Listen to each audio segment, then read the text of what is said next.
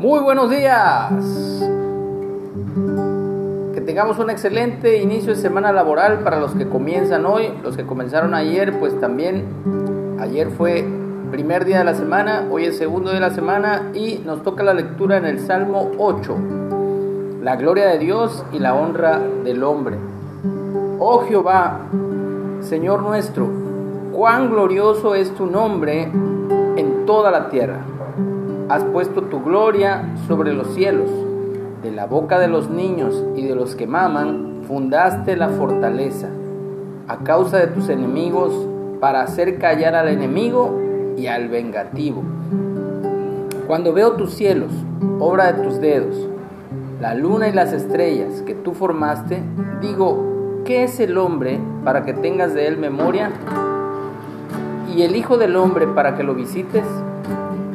Lo has hecho poco menor que los ángeles y lo coronaste de gloria y de honra. Le hiciste señorear sobre las obras de tus manos. Todo lo pusiste debajo de sus pies, ovejas y bueyes, todo ello y asimismo las bestias del campo, las aves de los cielos y los peces del mar, todo cuanto pasa por los senderos del mar. Oh Jehová, Señor nuestro, cuán grande es tu nombre en toda la tierra. Cuán precioso es tu nombre, oh Señor, cuán preciosa es tu gloria en nuestras vidas, cuán precioso es tu nombre, oh Señor.